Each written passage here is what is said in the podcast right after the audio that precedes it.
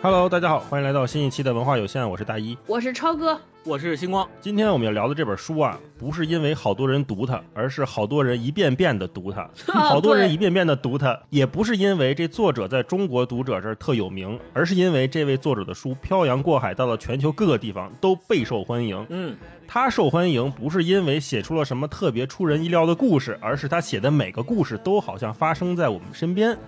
故事发生在我们身边，不是因为我们真的每个人都经历过，而是这些故事里的人呐，这些人说的话，好像我们每个人在不同的生命阶段都听过、想过，也都说过。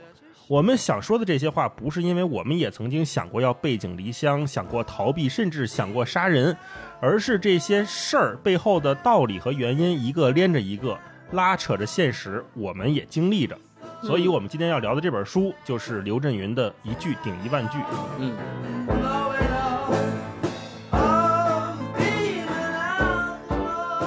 在刘震云老师写完这本书之后，他被问的最多的一个问题就是：到底什么话能一句顶一万句？我们也是带着这个问题哈，再一次翻开了这本书。所以今天我们就一起来读读这个长篇小说，呃，一句顶一万句。呃，这个书全篇它应该都是跟说话、跟交流有关的一个长篇的故事，分两大段儿。啊，我们就先从这个日常的说话开始，因为它这里面的故事也都跟日常的交流有关系。沟通，我想问问你们，在日常的说话沟通里面有没有过什么困扰或者什么憋住的事儿、憋屈的事儿？超哥先聊聊吧。在说话方面，我一直以为我还是个挺会说话的人，但现在我的困扰就是有了微信之后，而且用了微信这么多年之后，我突然变得不会在微信上说话了。就也不是说不会在微信上说话，就是在微信上。有一瞬间就不知道该用什么样的情境，或者该跟对方以什么样的身份进行交流，因为微信上大家都知道，就我也看不到对方的表情，由于那个体力或者这个媒介的限制，你也不能前因后果说的特别清楚，所以我每次拿到一个消息，呃，就是判断对方到底的他说这句话的语境，还有他背后的意图，我就。觉得特别特别的困难，我我经常会发现我在猜别人，同时也觉得别人在猜我，但是俩人可能根本都没猜对，聊岔了。对我讲个小故事，那天我一朋友给我讲的，给我笑坏了。他说我那朋友送给另一个朋友一个生日礼物，也是突然想起来送一个，然后是他还在外地，说那就让朋友的朋友转送一下这个礼物，送完他就忘了。过了很长时段时间，就问了那个过生日的朋友另外一件事情，就说：“哎，你假期去哪玩啊？”就类似于闲聊。然后那个朋友根本没说假期玩这件事儿，立刻就说：“哎呀，我那天收到你的礼物了。”哇啦哇啦就开始说这句话。这就是一个互相猜的故事。他说朋友。以为我和他闲聊的目的是为了引出，我想询问他有没有收到他送给我的礼物，哈。然后他说，但是我那天跟他说的目的，我根本没有任何目的，我就单纯的想问他假期去哪儿玩，哈，就是变成了。我在猜，你在猜我，就是这种猜来猜去的游戏。他说那一瞬间我就不想说话了，就觉得人和人好累啊。为什么大家还要猜？他说我好怀念当年那个有事儿就一个电话搂过去说你干嘛呢？就这种。他说我非常怀念这样的时光啊，我觉得我也很怀念。对，然后第二个困难就是我不知道如何结束一段对话。就比如说像咱们三个特别熟的时候吧，聊着聊着大家忙。我们就各自散去，也不说话了，大家就知道彼此有事儿。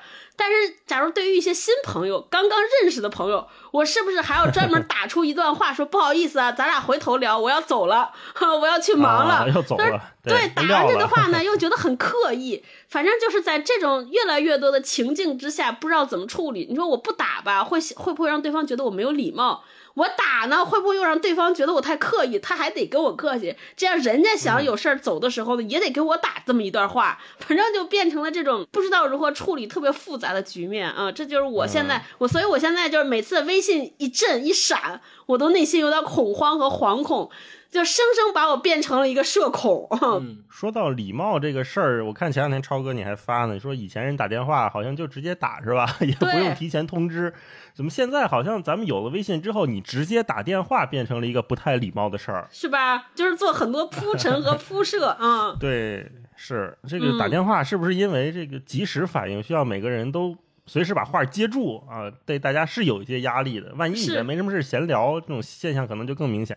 星光有没有？肯定是有这种现象的嘛，就是因为我虽然以前在大学一直是在辩论队打辩论嘛，所以大家一想就肯定说，哎，你打辩论呢应该没什么问题，或者说你肯定跟人说话的时候是占据上风的，因为你辩论这么厉害，对吧？肯定没问题。但其实不是，是因为。我们在平时沟通说话的过程当中，很难把辩论的这个东西带到跟人说话里。对，毕竟说话不是为了赢嘛。对啊，你一旦一旦辩论，跟人一说话就没有办法说下去了，这是一个。另外一个就是在很多工作当中，尤其是职场沟通的时候，你在跟其他部门的人协作的时候就很难，因为两个人的目的是不一样的，然后你们两个人站在一块儿去说，就经常会鸡同鸭讲，驴唇不对马嘴。然后你讲的东西他不理解，他讲的东西你也不理解，最后要么就是以互相不理解不欢而散。散场，要么就是互相可能还会吵一架，所以往往这种时候我就特别惧怕，惧怕第一是惧怕跟人家一说，哎，有个什么事儿来找你一下，我说行来吧，然后一说说着说着说着，发现哎，好像咱俩想的不一样，我就会想说，那咱还说不说，是吧？咱还继继不继续往下聊？如果继续往下聊，那也许就是最后一个结局，就是双方都不欢而散，聊不下去了。对，很多时候一碰到这种情况，我就会想，我自己干了不是挺好的吗？干嘛非得跟你聊呢？就有时候会有这种想法，就很怕这种事情。对，就很怕这种事情。而且往往你不跟人家聊吧，可能这件事儿就办了，也就没什么了。但是你一旦跟人聊了，就会生出好多节外生枝的事儿来。就一件事连着另一件事，一件事连着好多事儿呢。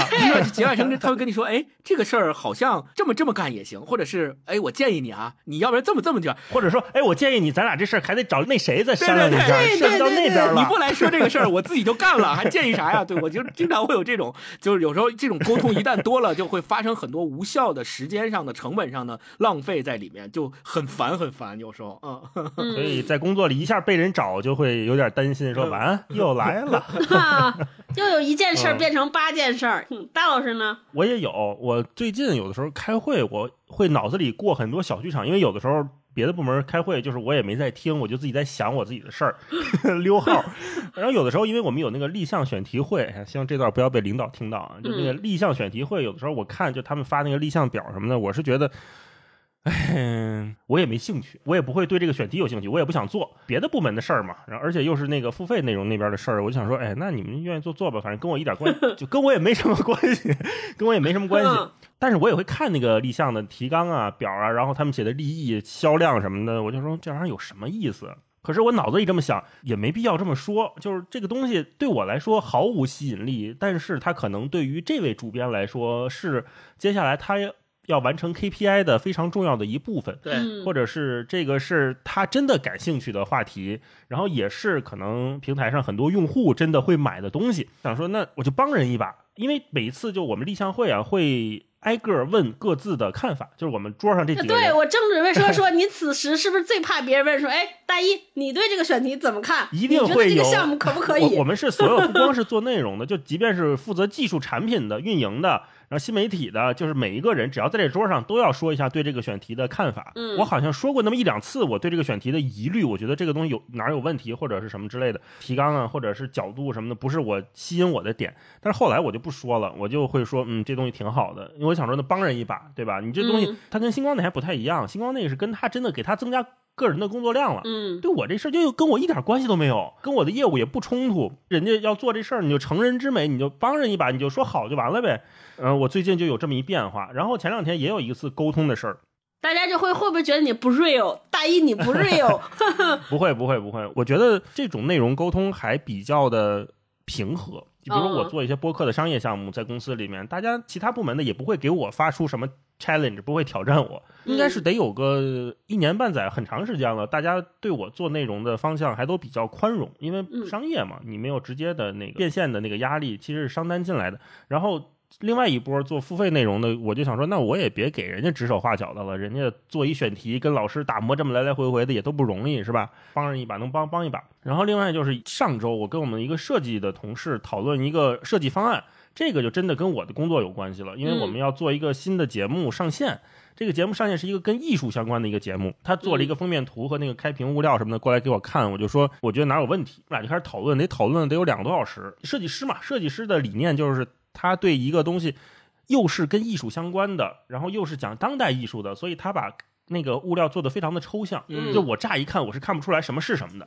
但是他给我解释之后，他给我解释说背后有一二三这么三层原因，他做了一二三三次抽象，然后完成了这么一个图案，然后这个图案怎么样怎么样的独一无二。我说你说的这些理由我都能理解，但是从传播的角度来讲，你这个物料封面是给人看的，是要让人点进来的。对在这一层上，一旦失效了，这个传播的基础就不在了。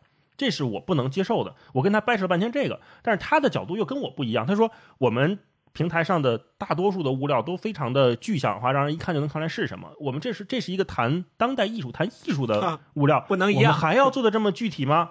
对吧？我们连做艺术的封面都不能多一些宽容度嘛？我说这是两回事儿。首先，我们要确定了它是一个传播的东西，你得让人能看懂，能点进来。如果让人一下看不明白这个东西，你不管你做了一个多么独一无二的，你煞费苦心的图形，你在这张图上都是没有意义的。嗯，如果你把它拿到一个艺术展览里面，你前面你这边有一行小字儿来说明说这是经过什么样的设计，有什么样的理念，那可能它能成立。这个我完全不去干预它，因为这是一个艺术创作。但是回到我们这个传播的角度讲，看不懂就是看不懂，用户跑了就是跑了，那它就是没用了。我们俩掰扯这个掰扯了半天，后来也就是找到了一个折中的方案，又又去修改石头了物料讲不多，谁赢了听谁的。然后在这种方面，我还是挺强硬的。就对我来说，那个逻辑链非常清晰，什么轻什么重，哪个是最关键的那个东西，我我很我很在意。嗯我也开始理解了他背后那一套逻辑，就是根儿上想做一个艺术品，但是我根儿上想做一个工具。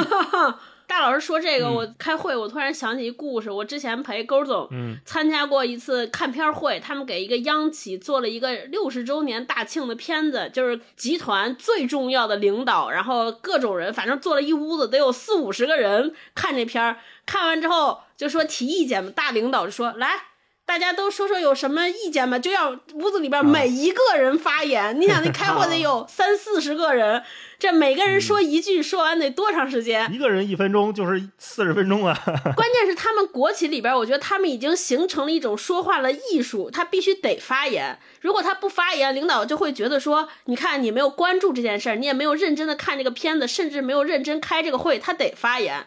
同时呢，他指出问题呢，还得把这个最关键的问题留给领导说，因为他不能显得比领导能个儿。然后就是变成前二十个人提的意见都变成什么说，哎呀。中间那个有一个字幕啊，那个的地的的的好像用的不对，不是这个的。那个人说，我觉得这个条儿和之前那个条儿相比，好像往上移了一些。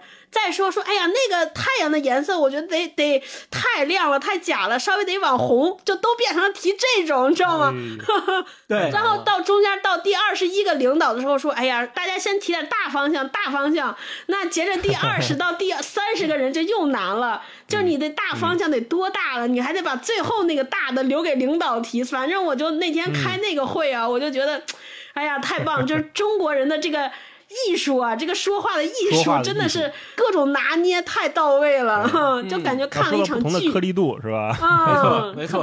哎，刚刚我听那个大一老师说那段也启发了我。我其实如果跟自己的业务没有特别强烈的关系，他就会基本会说没什么问题，我觉得还行，挺好的，就过去了。但是就是有那么一波人恰恰不这么干，他们反而觉得啊。我给别的业务提意见，是我站在公司的高度，站在整个整个业务的高度，是我家对，然后要给你们提意见，我给你提意见，我 challenge 你，不是为了 challenge 你啊，我是对事不对人啊。然后他 我最怕对，听然后紧接到这个了。着说说对从公司整体的业务考虑，我认为你们这个业务啊哪哪哪哪哪做的还有问题，怎么怎么样。然后当时我心里就一万只草泥马，你知道吗？我就当时想说，跟你又没毛关系，你在这说啥呢？就嫌你能是吧？别人都看不出来，只有你看得出来。对，当时我就嗯就是这种谁不知道我们在那儿骗领导呢对，就这种沟通跟说话，我当时说，我说你是干嘛的呀？你是公司大老板吗？嗯你就这个话轮得着你说吗？对，就这种，我觉得就是对这明显是对自己的定位非常不清晰，然后在这开始哦对自己定位的去 challenge 别人。对，嗯，哎，但是如果作为领导的话，会喜欢这样的员工吗？超哥，你你也当过合伙人，你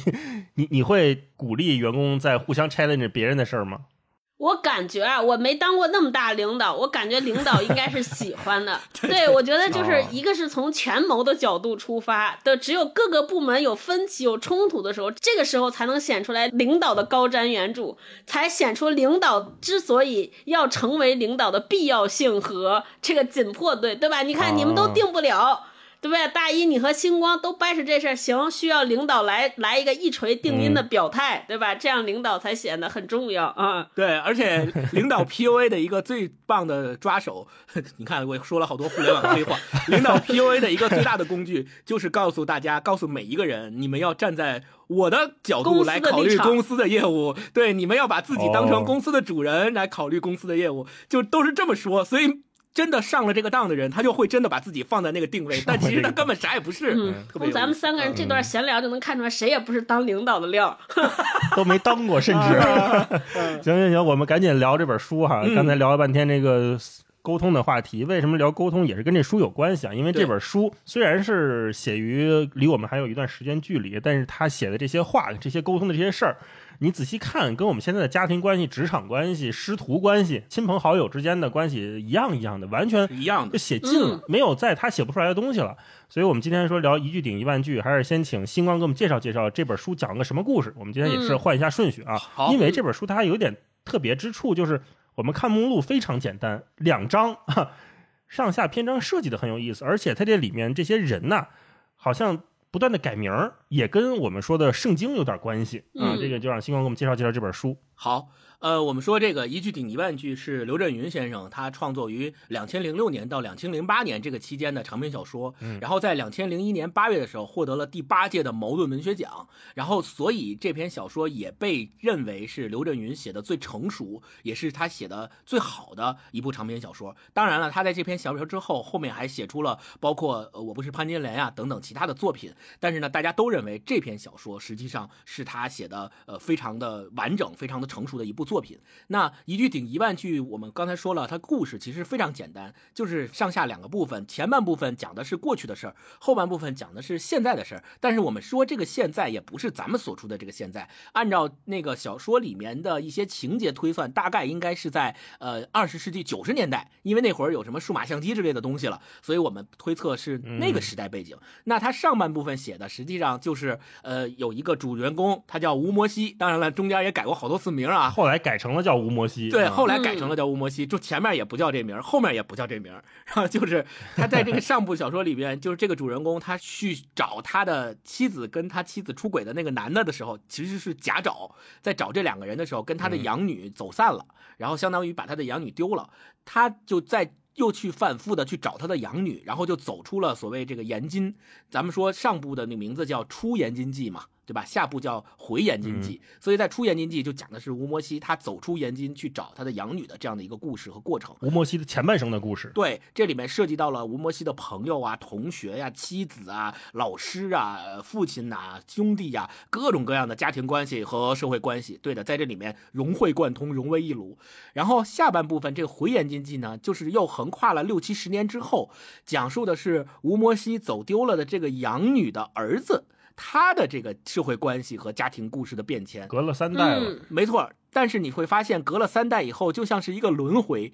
吴摩西经历过的这些事情和情节，他的这个 养女的儿子叫牛爱国，又经历了一遍。甚至于他们两个的经历是如此的相像。吴摩西是出去找人，是找他的妻子跟他妻子出轨的那个男的，然后牛爱国也是出去找人，也是找他妻子和他出轨的那个男的。两个人的情节和两个人遇到的事情，可以说。几乎是一模一样的，然后在这个过程当中也涉及到他们的同学呀、朋友啊、亲人啊、兄弟啊，各种各样的社会关系。嗯然后刘震云在把这些社会关系描写的时候，用他，我觉得就是刚像大一老师最前面用的那一段话，其实是仿写刘震云在这个书里边的这个语言风格啊，不是，而是不是什么什么什么，而是什么什么，用这个语言风格描写的非常的淋漓尽致。在这个过程当中，你会发现他好像不是针对于。某一个特别强的主线来做这样的叙述，而是说写着写着，哎，荡开一笔，开始写那俩人了。然后那俩人写着写着又拉回来，开始写主角，写主角又写另外一对关系，然后又写又又荡出去一笔，写剃头的，写杀猪的。它的延展和它的内涵是非常广阔、非常广大的。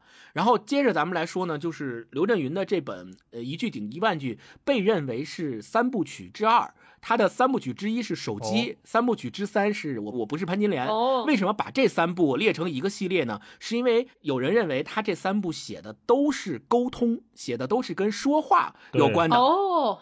暴力沟通三部曲，也都是跟这个人的名声和他遭遇的这个算是婚外情有关系。你看手机也是，啊，我不是潘金莲是被人误解，对吧？然后一句顶一万句，上下两部全是这些事儿啊对，。他都是非常的深深的扎根于中国的这种传统社会和传统文化乡土里面的这种情绪和社会传统里面生发出来的这样的小说。然后特别要提到的就是他为什么要写这本小说，是因为他的外祖母在生前给他讲过一个故事，就是简单说，他有一个叔叔，然后呢生前没有结过婚，是跟后来跟一头牛成了好朋友。然后那头牛死了以后呢，他的叔叔三天没有跟人说话，第四天呢就离家出走了，从此再也没有人知道他叔叔是死是活，去到哪里找不着了。就是这样的一个小的真实发生在他们家族里的故事，促使他写了这样的一部一位句顶一万句的小说。他当时就想的是说，哎。好像这种精神上的痛苦和精神上的追求，说我一定要找一个说得着话的人，这样的一个追求，不是只有知识分子才有，而是每一个人都有，都会有这样精神上的追求。都是如果找不到一个说得上话的人，心里就憋屈呀，憋得不要不要的，就是几十年可能情绪都会憋在心里。他就想描述这样的一个事情，所以他写了这样一部小说啊、嗯。然后我们大家都说，这个小说最终写出来的底色，它可能就是孤独，就是荒凉，就是。找遍全世界都很难找到一个自己真正能说得上话知心的人啊！我还挺喜欢他那个手机和潘金莲那两部电影的，一句顶一万句也拍过电影，是毛孩儿跟李倩演的。我觉得相比而言，没有那两部那么精彩。嗯一句顶一万句这个电影，他基本是拍的牛爱国，就是后半部分他去找他妻子的那那个故事，差点意思。里边范伟演的是真好，啊大家有兴趣的话可以看一看。那我们接下来再聊聊刘震云，超哥再给我们介绍介绍。嗯，因为刘震云老师特别有名嘛，他的生平我就不赘述了，我就可以讲讲围绕刘震云老师形成的这几个标签啊。这几个标签是我自己瞎总结的，可能也不对，大家要图一乐啊。第一个标签就是高考状元，河南高考状元，哦我这个还挺讶异的，因为我们当时每次见到刘震云老师，就感觉非常浓厚的乡土气，非常质朴。淳朴，对，和我们见过的那种传说中的那种大文学家 有点距离。我们一直觉得啊大文学家都是那种特别严肃，对吧我觉？得得余秋雨那样的或，者我以为都得像陈丹青老师那样的，对吧？有很多的啊坚持，有风骨很正，对，劲儿劲儿的，就有的时候甚至。嗯，但刘震云老师每次说话都特别接地气，特别好玩儿，嗯、特别特别淳朴，有点觉得这是不是在家自学成才写出来的，天赋异禀，自学成才，对吧？从农村里边长出来的。嗯那天我一翻，嚯，并不是，就是人家刘震云老师是当年中国刚刚恢复高考，一九七八年参加高考，河南省第一名，后来考上了北大中文系学文学。刘震云老师在自己讲这段故事的时候，特别的凡尔赛，说：“哎，我为什么选文学呢？说没办法，因为我当年就考第一名嘛，分儿太高了，所以我当时就说，那一般分儿高的人报啥呢？我之所以报北大。”中文系的文学，并不是因为我多喜欢文学，是因为就是当时大家觉得分儿高厉害的人都得报这个，所以我那个 填志愿表的时候啥都没写，就写了一个专业一个学校啊，所以 刘震云老师就去了，这是第一个标签啊，人家是高考状元，北大中文系正经学文学科班出身的啊，这是第一个标签。我觉得第二个标签就是河南人这个标签，就大家也经常在综艺里边见到刘震云老师，他现在说话还有非常浓厚的乡音啊，嗯对啊，非常浓厚的乡音。他是河南新乡人，为啥要我隆重提这个标签呢？就其实河南它不仅仅是河南，河南可以代表我们中国文化，乃至是整个中华文化那个根儿，其实就在这个地方，就是黄河流域嘛。中原大省所，以刘震云老师写的这些故事都是在写他家乡的事儿，他小时候见到的这些事儿，但他其实我觉得就是在写中国，甚至是在写中国人啊。我们如果是想了解中国人人性当中那种所谓的复杂性和我们文化传统那种根性的东西，从刘震云老师的书里边能了解的非常清楚和清晰，对包括的这些语言啊、呃风格啊、说话的这些人们心中怎么想的、怎么办事情的那种内在的逻辑，我觉得刘震云老师抓的非常准啊，这是第二个。第三个标签就是幽默，嗯就这个幽默，我觉得刘震云老师身上的幽默，他其实和其他我们现在知道的幽默有点点差别。我们现在经常看到说这个人写书很幽默啊，说话很幽默，抖个包袱，抖个机灵，对对，语言上那种机锋，对吧？这些讥讽有时候是来自两种，一种呢是我们觉得说这人嘴特毒毒舌，他的那种通过他营造那种尖酸刻薄那个人设，对吧？让大家觉得说，哎，这人说话很有意思，很好玩。还有一种呢，可能更多的是自嘲，就是把这个讥讽也好，把这种刻薄也好，指向自己，通过调侃自己营造出来的这种幽默。但刘震云老师身上那种幽默，包括他写故事里边的幽默。我觉得他是更深意，甚至我认为是觉得更高级的那种幽默，就他是在营造一种场景的错位，无论是他笔下的人也好，还是刘震云老师参加这个综艺的表现也好，你就觉得是一个人，他特别认真的在做一件特别对的事儿啊，就非常认真，非常投入，但是他的这种投入和认真和那个大场景好像有点不合时宜。对，他就是那种不合时宜，就是这种反差营造出来的幽默，所以从。站在更高的上帝视角来说，这种幽默可能看出更多的东西啊。就举个简单例子，比如说，哎，星光和大老师在吵架，那这个吵架，然后我在旁边笑。那如果第四个人来看呢？这个幽默是在于我看着他俩吵架这个笑这件事情的幽默，甚至是荒诞。能够体现出来很多更复杂的东西，所以这种幽默是值得我们更细细的是品读和玩味的。所以大家经常看刘震云老师的作品，你会觉得说，哎，这人说话也不逗啊。对吧？也没有什么梗啊，但你还是经常会觉得会心一笑。就 我觉得今天我们大家讲这本书的时候，也可以去体会一下；阅读的时候，也可体会一下这种刘震云老师身上带那种骨子里边的那种幽默，就非常厉害啊！没错，没错啊！我特别要补充一句，就是他在一五年六月的时候，《一句顶一万句》这本书里面有一个情节，就是私塾老师老汪那一段描写呀，成为全国统一高考试卷的语文阅读题，值二十五分。就是那个有货倒不出来的那个老先生是吧？对，老汪就是把那个他女儿灯盏给那个不幸夭折了那个情节，然后这段情节就进入全国统一高考作文题，因为我们大家都知道，能进高考成为作文题的材料，那一定都是被认非常认可的，甚至是为官方非常认可的，而且里边一定是写出了很多很多语文的标准答案里边想让考生们去写的那些答案，比如说这段话的中心思想是什么呀？啊，大家就可以从这个角度再去再去想一下。说，哎，刘震云老师他这个笔下写的这些东西，到底是一个什么样风格的？嗯嗯，就很有他自己的特色啊。他说那个老汪那段，我就想起来《环游地球八十天》那个主角叫什么，我忘了。每天走路也数步数嘛，老汪也数步数。嗯，老汪就是走到这儿这么一万多步、两万多步、十万步。环游地球八十天那哥们儿也是每天早上从他们家走到酒馆，正正经经多少多少步，都是数步数。这都每天一个循规蹈矩的生活，已经成为他。就生命的节奏了，没错，在那么一个生活里的人，他某一天因为某一件事情就离开了，就走了。老汪也是走了，然后那个那哥们儿也是凡尔纳笔下的，也是就环游地球去了。这种东西，他好像又给我们看出来某种人性上的相通。嗯，对。刚才超哥说刘震云老师几个点，我觉得都很重要。一个是他河南的这个身份，河南就中原大省，然后写出中国这一代作家的他们要处理的问题。就像刘震云老师，因为他是五八年生人嘛，对，也算是六零年代的人。呃，我觉得有几位六零年代的作家，我们是一旦提起来，就有几本书会放在一起说的。比如说刘震云老师的这个一句顶一万句，温故一九四二。啊，然后比如说余华老师，余华也是六零后，他写的《活着》，我聊过的《文成》，甚至更早一点，我觉得像陈忠实先生他写的《白鹿原》，但是陈老师四十年代生人，我觉得就这一批作家，他们都在处理一个非常集中的问题，就是如何面对个人与乡土断裂的关系。对，这个乡土就是我们刚才前面刚才超哥提到的这个河南对中国的重要性，或者说这一片农耕文明对整个我们这一个华夏民族的重要性。没错。他很可能是，刚才我们说像老汪，就是我离开家乡，离开那个有无数牵绊的宗祠礼教。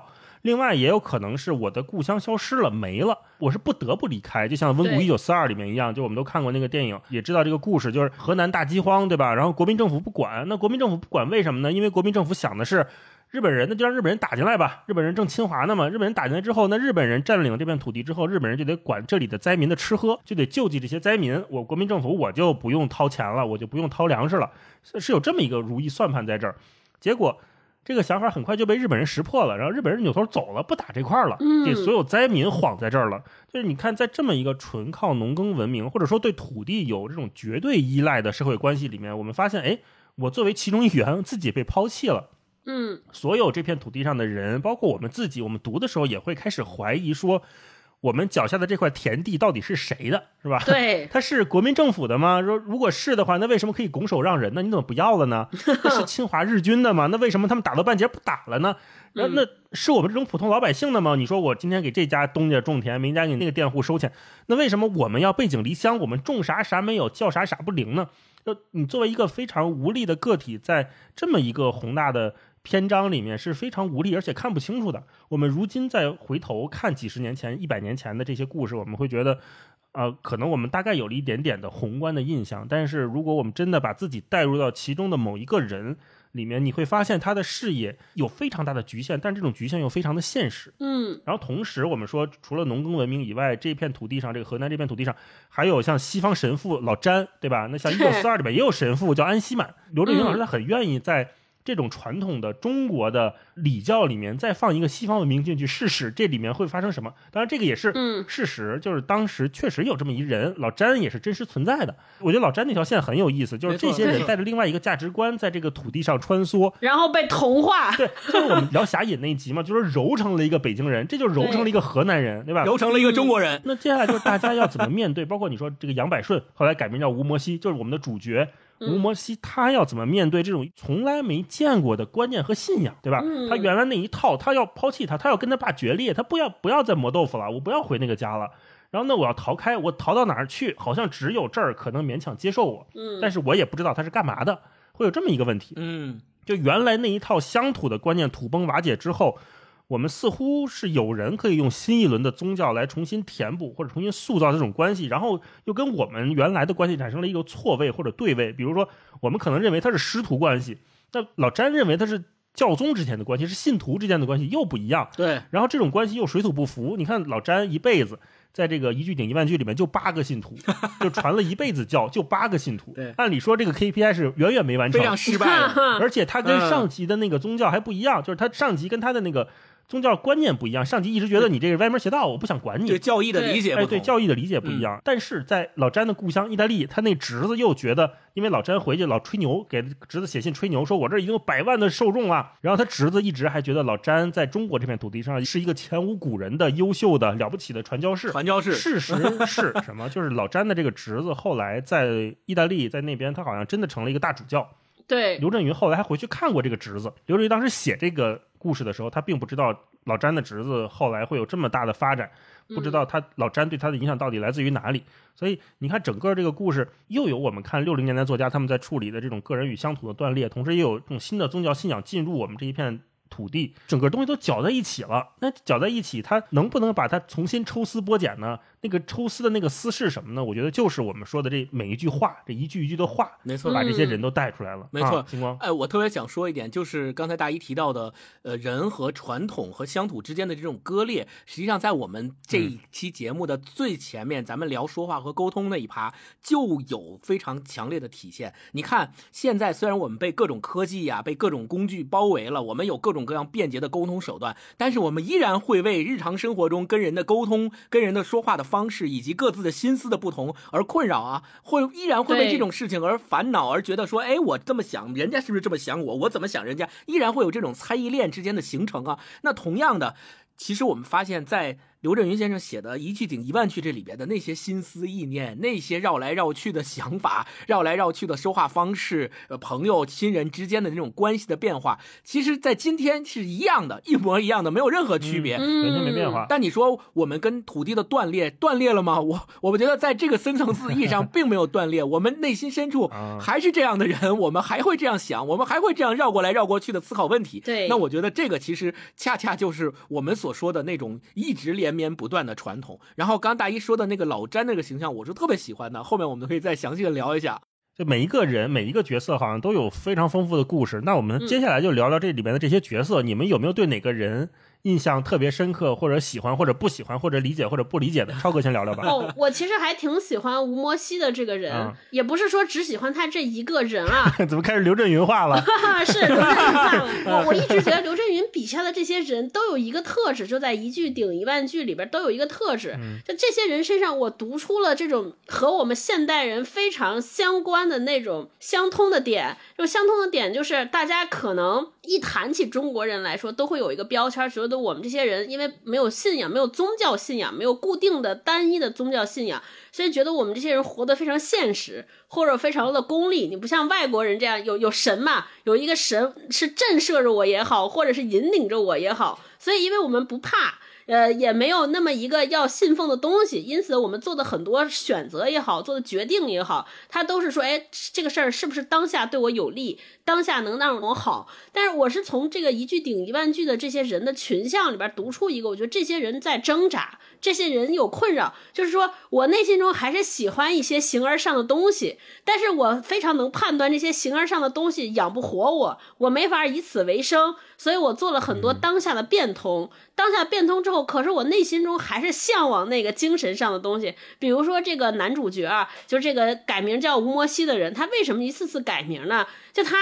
对当下这些东西一直在不适，他不想姓杨，因为他跟他爸关系不好。为什么跟他爸关系不好？因为他爸老让他磨豆腐，已经把他的人生安排了，他不想接受他爸的安排。说那行，后来他改名叫杨摩西，因为这个呃神父老詹可以养他。老詹他去找老詹，走投无路嘛，去找神父。他他跟神父谈了一个条件，说我可以信你，我可以跟你，但你能不能给我找个活干？神父 给他找了一活，他说那我就信你，我就愿意跟你传。教，结果这个非常现实。对，传教的过程中，这个活儿也被他弄丢了。弄丢之后，他说别人给他介绍对象，说你得上门去当倒插门女婿，然后姓也改了。对，他说哎，那我也可以姓吴，所以 所以他一直在可以为了生计，一直为了改变。可是他的有一些想法呢，我又觉得他特别超前。他突然说：“你看，我这姓，我这名，其实不重要，都是让被别人叫的，所以对我来说不重要。”突然就课题分离了，感觉。对对对，我们会觉得说这个人对他恨铁不成钢，说你看这一事无成，也没个定向。就我们现在家里人老说说你都三十好几了，也没个正经营生，你也不知道自己想干嘛，也没个长性。但是从他的内心来说，你说他有没有坚持？有，他想去学这个罗长里去喊丧、哭丧，就是就是做这个事儿。他又知道那个东西养不活他，所以他为了那个精神向的东西，其实一直在追索，一直没有放弃，甚至可以为了牺牲现代的这些性也好、名也好，在我们看来每个人都非常重要的东西。我觉得他身上的这些可爱性，我还挺喜欢的啊。另外，我特别喜欢一个人是。是这里边那个宋解放还是对吧？就是最后这个牛爱国他姐夫是一看大门的退伍军人，就是范伟演的那 个。范伟后来 在那个剧里边，范伟给他重新设定一个身份是个厨子嘛。我觉得这个解放也是，就每天在家看大门，突然间有一天觉醒了，突然看着这个人好像蔫不出溜的，没什么，就咱们说每天被媳妇儿骂。被儿女欺负，被儿媳妇欺负，好像他内心就是是一个特别不成器的人，但他们内心好像特别有自己的坚持，就咱们说特轴啊，而且为了这个轴，为了自己那个劲儿，可以舍弃一切，所以这俩人物我都还挺喜欢的啊。嗯，刚才超哥说那个，我就想说，哎呀，像吴摩西，我看的时候啊，这个人我会觉得很奇怪，就是他又现代，他又古典，他现代的地方就是我说这么一个在。农耕传统家庭里面长大的孩子，他怎么就能这么轻易的把自己名字改了呢？我觉得，就对于中国人来说，好像名字是一个特别重要的，父母给你起的非常重要的一个标志，就它代表着你的身份嘛。就一一方面是身份，但是在杨百顺这里，就是后来的吴摩西，杨百顺这里，他急于跟这个身份划清界限，或者说急于抛弃这个身份，他能做的唯一的就是。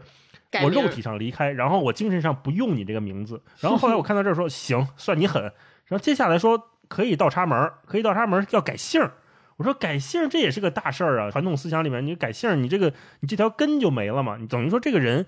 完全变成另外一个人，甚至他几十年后都没有回到他家，他都不知道他爹后来怎么样了。嗯，决裂的非常彻底，对吧？对，真的还挺狠的。对，所以我觉得他一句顶一万句的前半部分叫“出言今计”，这个短短的四个字，从表面上看只是讲的是一个人怎么样离开他所世代生活的地方，但实际上这种离开不只只是地理意义上的离开。更多的是关系的离开，心理的离开，甚至于像咱们刚才说的完全的决裂。他连姓也不要了，连名也不要了。你要知道，一个人的姓和名是要上家谱的。中国人是多么重视这种家谱的传承，甚至于他后来直接把自己的名改成了他想学的喊丧的那个人的名字，管自己叫罗长礼了。别人问你叫什么名字，他想了，他想了一会儿说：“你就叫我罗长礼吧。”然后紧接着他的后代也开始跟他姓罗了，就觉得特别随意，无所谓哈。这种情节的发展就超乎了我的意料，就我觉得。觉得他不觉得这个是一件那么重要的事情，就名和姓叫什么，姓甚名谁不重要。啊，然后，嗯，我在这个书里面特别喜欢刚才说老詹那个角色，就是因为他本身自己身上有不同于中国传统和乡土文化传统的这样的一个不同的信仰，然后他被抛到这样一个土地上，那他是怎么样生存的？他是怎么样融入的？以及他最后离开的时候是带着什么样的遗憾和不舍？有没有这样的遗憾和不舍离开的？在跟杨摩西沟通的过程当中，他们发生了哪些故事？而且你要知道，老詹最后其实他给整部小说的情节里面留下最重。重要的印记就是他画的那张教堂的图纸，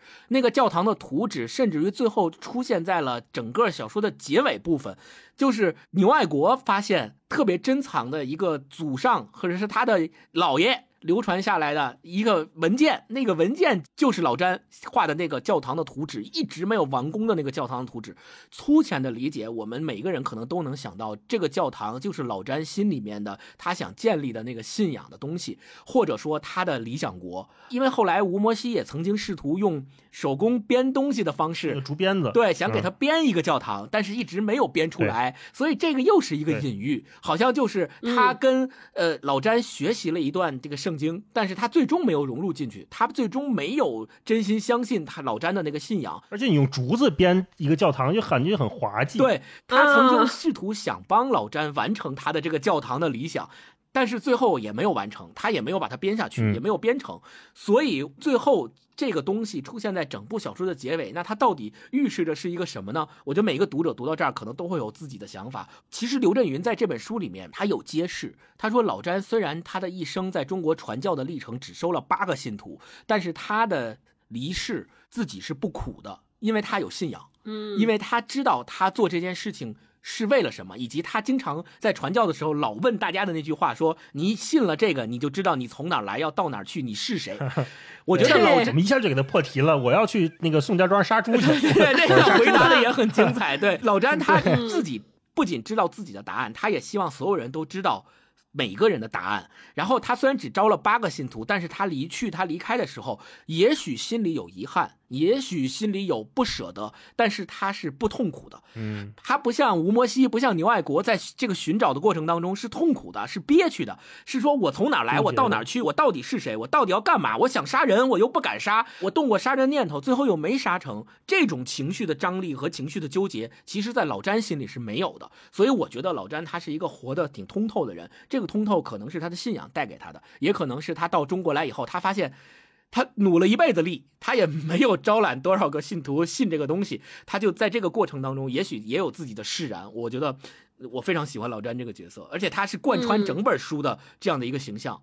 刚才听你们俩聊，我就突然觉得这个一句顶一万句这个书名啊起的太好了。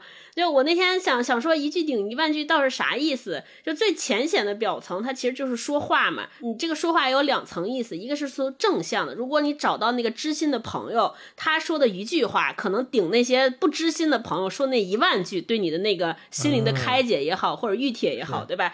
然后从反向讲，就说就是那些人说了一些乱七八糟的话，一万句都顶不了别人说一句话，这是从话上面讲。那还有一个是从事儿上讲，就是一句顶一万。你看我们讲的。无论是老詹也好，还是吴莫西也好，就他一辈子，他们这些人都是话少、木讷，让我们觉得是特别温吞的人。但他一生中可能只做过一个决定，那这一个决定就顶了其他他身边那些人想企图通过常年说服他、碾压他、侮辱他，企图让他做的那些改变，就是他做的这一个决定顶那些人，就是一辈子让他做的那个改变。对我就觉得哇，这写的太传神了啊！嗯。而且这个一句顶一万句，在他的所谓的沟通或叫说话三部曲里面是延续的。你看，我不是潘金莲那个标题也是一句顶了一万句，就一句话，就这为这一句话，我上访二十年，为这一句话，我非得弄出个所以然来，我非得弄明白，这也是一句顶一万句。好，那我们接下来就进入这本书聊一聊，看看哪个片段让我们觉得读起来忍俊不禁，或者觉得哎呦写的真好。嗯，我觉得刘震云写对话写的特别好，就这个对话里边又简短，但是里边就特别值。的玩味，就我先给大家说一段对话，就是老詹劝大家信教那段，就是星光是不是也想分享这段？我觉得这段太逗了。老詹先去想找这个杀猪的人一起去，就是劝这个杀猪的人信教啊。呃，然后这个杀猪的人叫老曾，他说嗯，两个人抽着烟，老詹便动员老曾信主。老曾邦邦的磕着烟袋，说：“我跟他一袋烟的交情都没有，为啥信他呢？”老詹吭吭着鼻子，信了他，你就知道你是谁，从哪儿来到哪儿去。老曾说：“我本来就知道呀，我是一杀猪的，从曾家庄来到各村去杀猪。”老詹脸憋得通红，摇头叹息：“话不是这么说。”想想又点头：“其实你说的也对。”好像不是他要说服老曾，而是老曾说服了他。接着半晌不说话，与老曾干坐着，突然又说：“你总不能说你心里没忧愁。”这话倒撞了老曾心坎上。当时老曾正犯愁自个儿续弦不续弦，与两个儿子谁先谁后的事儿，便说：“那倒是，凡人都有难处。”老詹拍着巴掌说：“有忧愁不找主，你找谁呢？”老曾说：“主能帮我做甚呢？” 老詹说。主马上让你知道你是个罪人，老曾立马急了，这叫啥话？面都没见过，咋知道错就在我呢？话不投机，俩人又干坐着。老詹突然又说：“主他爹也是个手艺人，是个木匠。”老詹不耐烦地说。隔行如隔山，我不信木匠他儿。我当时看的笑坏了。就是他不仅仅是就是说话当中就是当地人的那种特色，一个有信仰的人和一个没信仰的人之间那个冲突，而且你就觉得每个人好像说的都对，都合理。哼，我当时看了笑坏了。就是老詹已经试图把这个宗教做最本土化的解释了，跟他各种找共性，说你看你是个杀猪的，是个手艺人，主也是个手艺人，你们俩真应该有有共同之。处了，那个人说不行，隔行如隔山，我不信木匠的，我你要 给我笑坏了。木匠不过这个，对我想起了那个《古惑仔》里边那个山鸡跟神父在电梯里边说 信耶稣啊，耶稣保平安。对对对，这段也特别有意思。你让苏哥下来把电梯修好，我就信耶稣，然后电梯就亮了。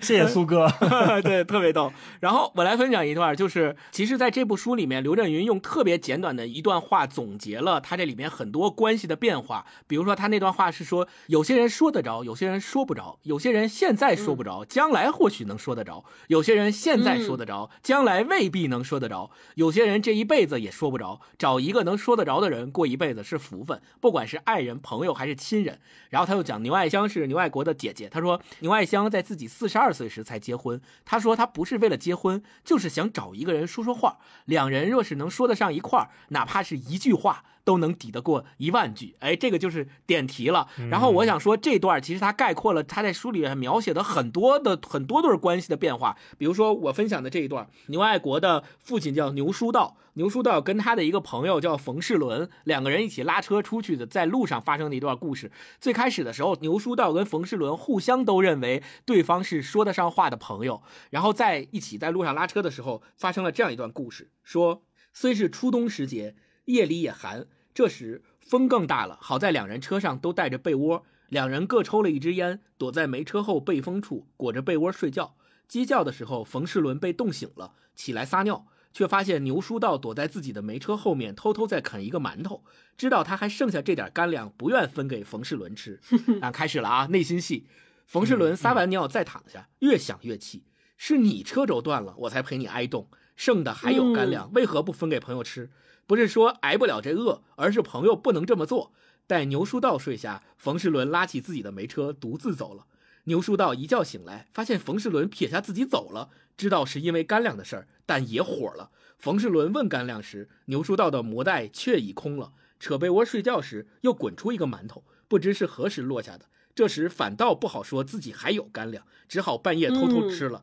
因为一个馒头，何至于把朋友一个人扔在半山腰上？因为一个馒头，两人从此成了仇人，见面相互不说话。你看，就是这个，因为一个馒头，两个人开始内心戏。另外一个人觉得说，我问你有没有粮食，你告诉我没有，然后半夜你自己偷偷起来吃，你太不够意思了。然后那个人发现他走了，也埋怨说，我确实是吃了一个馒头，但是那馒头不是我故意瞒你的，你就因为一个馒头就把我撇在这儿了。我也。没看见那个馒头。然后就互相不说话了。所以我就发现他这个细节的描写特别好的展现出了心里边的那点小九九，或者叫心里边的那点小想法，又真实，你又觉得说哇，这个想法好像曾经我也我也有也有过，对对特别真实，嗯就。看着看着会把自己给看不好意思了，就说你你写这么透合适吗？啊，是感觉在我心里边住了一个监视器，对吧？监控我。对，我我分享前面这个吧，罗长里喊丧这一段我特别喜欢。嗯书里面我觉得一个隐藏人物应该就是罗长里。罗长里他并没有跟杨百顺发生直接的关系，其实都是单方面的崇拜和杨百顺去看罗长里喊丧，但是。杨百顺就是喜欢这事儿，他这个逻辑就是杨百顺他们家做豆腐的嘛，但是杨百顺不愿意做豆腐，就喜欢看罗长里喊丧。罗长里喊丧呢，也不是因为罗长里他们家就是干喊丧、干白事儿的，罗长里他们家也有自己的事儿，是做醋的。罗长里呢也不爱做醋，就爱喊丧，而且罗长里做的醋也不好吃，也没人买。到了最后，这个故事最后，我们刚才说这个杨百顺把自己的名字七拐八拐，最后就改成了罗长里。我在想啊，是不是我们前面说杨百顺他压抑了一辈子，逃避了一辈子，找了一辈子，但是最后他通过把自己的名字改成了自己的偶像，是不是也接近了他想达到的那个事儿呢？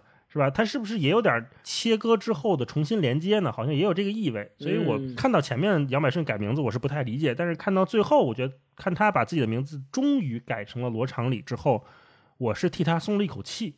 我觉得当他改完这个名字之后，他可能很多东西也放下了。我就来分享一段这个罗长礼喊丧的啊，因为书里面很多对话描写很精彩，然后这个呢喊丧其实也是单方面的说话，嗯环境描写也不错。他说这样，但是到了罗长礼这里却不喜欢做醋，不喜欢做醋不是跟醋有仇，而是做醋之外，罗长里喜欢另一件事儿，谁家死了人，他爱去喊丧，同是一个喊，他喜欢喊丧，不喜欢喊醋，喊丧能耽误做醋，做醋不能耽误喊丧。由于心思不在醋上，醋便做的不像醋。别人家的醋是酸的，罗长里的醋是苦的，像刷锅水。这就是刘震云的幽默哈。嗯别人家的醋能撑起一个月，罗长里的醋十天就泛了白毛。没犯白毛之前是苦的，犯了白毛倒变酸了。罗长礼做醋不上心，喊丧却上心。罗长礼长个鸡脖子，一般鸡脖子身细，罗长礼却生粗，且不处场子。场子越大，他越精神。平日人穿皂布，丧事时人穿白布。罗长礼仰着脖子，一声长喊：“有客到啦！孝子就位啦！”白花花的孝子伏了一地，开始嚎哭。哭声中，罗长礼又喊：“请后鲁丘的客殿啦！”同时又喊：“张班早的客，请往前请啊！”后丘鲁的殿客跪叩齐仰之间，张班早的殿客已在后边排成一排，一批批殿客往前移动。罗长礼调停的纹丝不乱。罗长礼记性好，万千人中只要见过你一面，下次就能喊出你的姓名，各个环节不会落下谁。人从死到出殡有七天，七天喊下来，罗长礼嗓子不倒。我说这人适合做播客啊，这嗓子好是吧？人们说起罗长里，不说卖醋的老罗，都说喊丧的老罗。十里八乡，谁家有丧事儿，皆请罗长里；谁家有丧事儿，杨百顺和李占奇必追过去看。这杨百顺就是我们说这第一主角啊、李占奇就是他小时候的一个好朋友。众人去吊丧，皆为了死者。杨百顺和李占奇独为了罗长里。但平日哪能天天死人呢？不死人时，罗长里又去做醋。杨百顺和李占奇也感到日子空了。这时聊起罗长礼，也能聊得兴致勃勃，嗓门真大，五里开外就能听见。上回徐家庄的课不懂规矩，有些乱，老罗急了，麻子都泛了红点儿。平日个不大，一到喊丧，咋就长高了呢？嗯，上次他到村里卖醋，想跟他说句话，到了跟前儿又没敢说。十里八乡的咋还不死人呢？聊到去处，一个说我去茅房撒泡尿，另一个本来没尿，为了罗长里也说我跟你去。嗯，这一段你们注意没有？这一段是出现过两次，就是一块儿撒尿。这个对，小朋友之间的友谊啊，就是撒尿和泥的交情，对吧？对，最好的关系，我看刘震云在他那个演讲里也讲过，说最好的关系就是一个人撒尿，另一个没尿也陪你去。对，杨百顺跟他这个好朋友李占奇是这关系，后来这个牛国兴也是，嗯牛国兴跟杨百利也是好朋友，俩人都爱喷空。喷空是什么呢？就是编故事，有一个由头，俩人一起往下说。我会发现为什么他写前面写这么两段，一个叫喊丧，一个叫喷空，说这俩孩子其实压抑的很重。他非常需要表达。你这个表达有可能是像罗昌李直就冲着天喊，冲着没有对象的这种模模糊糊的人群喊，大声喊，喊七天。这个人得压抑成什么样才能这么热爱这么一个往外呼喊的职业呢？是吧？嗯，然后另外这个杨百利跟牛国兴爱喷空也是俩人爱编故事。为什么爱编故事？就是身边太无聊了，没有身边能说得上的人。对，然后爱到什么程度？俩人都是，呃，为了罗长礼说本来没尿我也跟你去，另外一个是为了喷空，我本来没没尿也跟你去，俩人完全一样啊。看到这儿我会觉得会心一笑。他在通过不同的表达方式来表示这个人在当下的境遇里面有多压抑。嗯，没，错，我觉得喷空和呃喊丧这两个东西，在他的小说里面都是和实体的东西相对应的，或者叫咱们叫说虚。咱们说喊丧实际上是虚的东西，尤其是喷空，它是在大脑里面去想象，就或者叫咱们现在叫头脑风暴，就是你去想象一些 不不得不想的事情，你去想象一些现实世界中不能发生的事情。那在这个过程当中，他们好像获得了一种被现实生活中的实际的环境压抑之中的那种喘息的感觉，或者叫说他们嗯本身内心是非常孤独的，他一定要要么找到一个人，释放，要么找到一句话，呃、找到一种方式去把他们内心当中的这种憋屈和孤独感去抒发出来，所以他找到了喊桑，找到了喷空。我觉得这两个东西是他们的一个出口啊，就是很好的嗯描写出了他们内心的这种空虚。嗯，嗯嗯，包括后来罗昌礼还特别喜欢射火，就咱们现在说的就是踩高跷嘛。我觉得他们可能就是都有一个共同的特征，就是对于刚才星光说是实的东西，我觉得应该就是说他们对于精神和理想层面的东西是有追求的，因为大家都觉得农民嘛，你就该磨豆腐，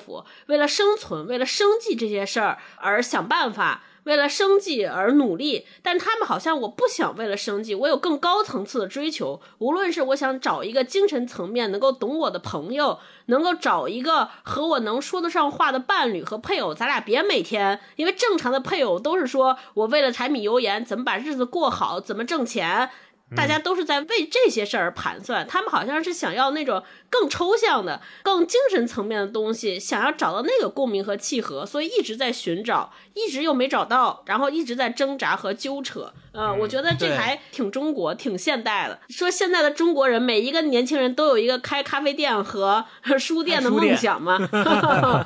嗯，所以哦超哥说的这个，其实在咱们现代的日常生活当中也有非常强的体现。比如说，现在很多人在找男女朋友谈恋爱的时候，总是说我一定要找到我那个 soul mate，我找不到那个 soul mate，我宁可单着，我宁可不谈。然后另外还有一种跟他相反的说法是说，嗨。找谁不是过呢其？实你经历的多了，你就知道了跟谁过不是过。所以这两种嗯截然相反的想法就在这里边有这种碰撞。大家也嗯不知道我到底该选哪个。，对，在这种碰撞里，你会发现说，在小说里面也是有非常淋漓尽致的体现，就是说跟谁过不是过，那你跟谁过不是过想过的那种生活是什么样子的，以及说你非得找一个 soul mate，、你追求的那种生活又是什么样子的，这两种东西哪个更值得追求，以及我能追求哪个，是一直横亘在这个小说里面所有角色他的前面的一个选择题。一直都在摇摆。对，这个时候如果你还有说得上话的人，你还能去问问他，对吧？帮他帮你马放马放，在那里话就是叫马放马放放马放对对对。如果说你连这个人都没有，那你就连帮你马放马放这件事儿的人你都找不到，那这个时候怎么办？这事儿你只能憋在自己心里憋着，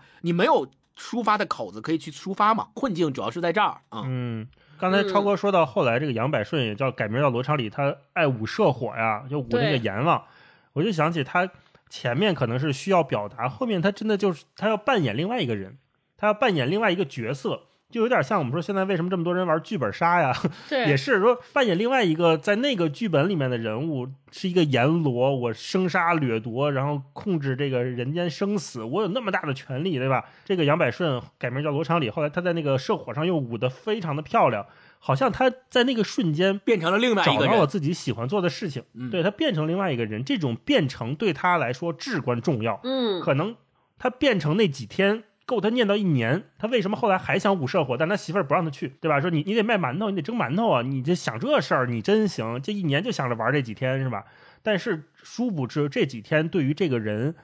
不仅是这一年重要，而是说对他这一辈子都至关重要。他终于找到了一件事儿，他喜欢，他擅长，能做好，能被别人看见，好像这都是我们说那个马斯洛的需求非常底层的，是吧？嗯那些需求终于在这一瞬间能被满足了，但是非常不凑巧，就是后来又被打压下去了，他又极其的压抑，才没错才会有后面的的故事。还有一个点就是我特别想说到的，就是整部小说里面这么多的人物角色在这里面融为一炉，它牵扯到了很多的关系。但是你仔细去读，你会发现涉及到这么多人物角色形象里，很少有哪一个形象他是能够特别主动的去把控自己的生活的，很少。嗯，他们都是被动的等在那儿，然后生活有了什么样的变故变化，自己的老婆跟别人跑了，还是说自己又又不得不换另外一个工作，拜另外一个师傅去干另外一个事儿，什么挑水呀、然后又去什么砍竹子呀，像杨百顺、像吴摩西一样，还有包括改名啊、改姓啊这种大事儿，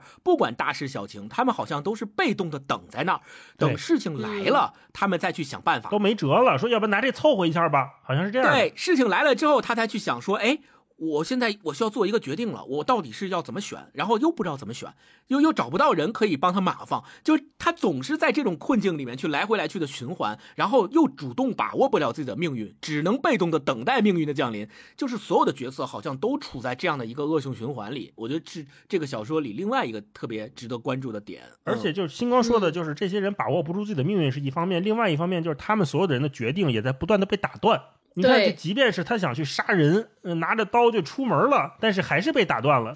就不同的人起了杀心之后被打断了不同的次数，对因为不同的原因被打断了。然后他想干这行，可能也是因为，比如说突然谁去世了，我又干不了了，又被打断了。所有的这些把握不住，然后所有的这些命运的延续被打断，都是被动的，都是不行的。啊，没错，甚至于就因为一句话被打断，对，他本来能够跟那个杀猪的一直学下去，结果就因为传闲话，互相传过来，传到他师傅眼里是说他背后说他师傅坏话，他师傅生气了，说你啊滚，我不想再见到你了。得，杀猪也是干不了了，只能干别的，一句顶一万句，就是 也体现在这儿。是是是嗯，对嗯那我们再来分享一轮吧。我来这个乌摩西蒸馒头，我觉得这个就是非常真实的写到了我们现代人的心理啊。他这个哦吴摩西卖馒头嘛，那倒插门就卖馒头。他说日子一天天过去，半年馒头卖下来，吴摩西发现自己不喜欢卖馒头，发面、揉面、蒸馒头是个力气活，他倒不怵；卖馒头不用出力，他倒不喜欢。不喜欢卖馒头，不是不喜欢馒头或卖，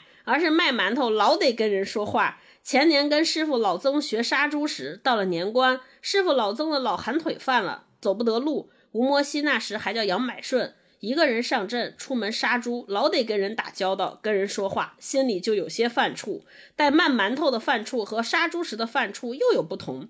杀猪时跟人说话，应对的只是一头，一天只在一个主顾家杀猪，顶多两家还好应付。而且杀猪主要是杀，说话还在其次，就是说话在张家杀猪与在李家杀猪同一个套路，话准备一套可应付多家。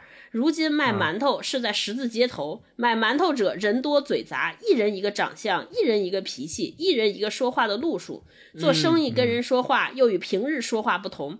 平日说话照着自己的心思，做馒头得照着别人的心思，见什么人说什么话。一天馒头慢下来，卖馒头不累，说话累。到了泥三儿打更，浑身像散了架。这时想起来，还不如过去给人挑水。挑水不用多说话，只讲出把子力气。一个挑水的主顾还讨厌你多嘴多舌。嗯，啊，我觉得这段就其实特别像咱现代人。你说咱现代人就是说那么多社恐也好，说不愿意上班也好，真的是不愿意上那件事儿吗？我想了想，其实也不是，可能更多的就是啊讨厌在工作环境中和那些自己不是很喜欢的人说不上的人，说一些言不由衷的话，就这个过程非常之让人劳累。你就想，比如说做 PPT，该让你做一天，其实也不累，但一想到这个 PPT 要给别人看，要被给被领导问，你还得回答领导这些话，还得回答。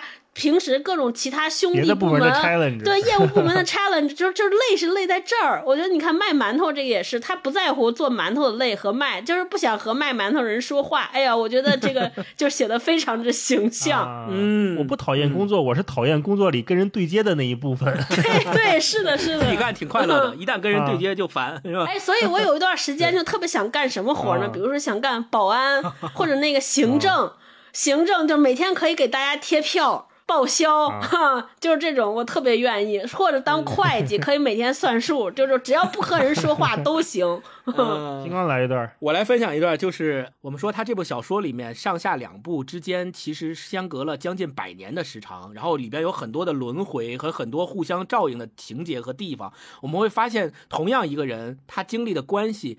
也许今天是他老婆跟别人跑了，他被戴绿帽子了。但是呢，过了一段时间之后，他又成了给别人戴绿帽子的人。这个身份的转换和关系是非常有意思的，而且他的写法是前后对应的。比如说，在后面《回燕京记》里面，牛爱国一开始的时候是他的老婆跟别的男人跑了，于是他就相当于他自己戴了一顶绿帽子。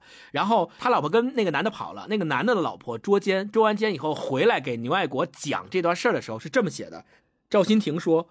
说一说长治的事儿，不然就把我憋死了。然后将他在长治捉奸的过程从头至尾一五一十对牛爱国讲了。赵新廷说：“我在春晖旅社房间外等了半夜，什么都听见了。”又说：“一个后半夜，他们干了三回事。”又说：“干完三回事还不睡，还说呢。”又说：“睡了睡了。”一个人说：“咱再说些别的。”另一个说：“说些别的就说些别的。”又说他们一夜说的话比跟我一年说的话都多。你看啊，记住这个描写就是。咱再说些别的，另一个说说些别的就说些别的，这是第一次写到啊。然后紧接着后面牛爱国身份一调转，他成了那个他拉大货车嘛，开车的司人机，对他成了给别人戴绿帽子的那个人。然后他的心理描写是什么样子呢？你看他是这么写的，他说。牛爱国与谁都不能说的话，与张楚红都能说；与别人在一起想不起的话，与张楚红在一起都能想起。说出话的路数跟谁都不一样，他们两人自成一个样。两人说高兴的事儿，也说不高兴的事儿；与别人说话，高兴的事儿说的高兴，不高兴的事儿说的败兴。但牛爱国与张楚红在一起，不高兴的事儿也能说得高兴。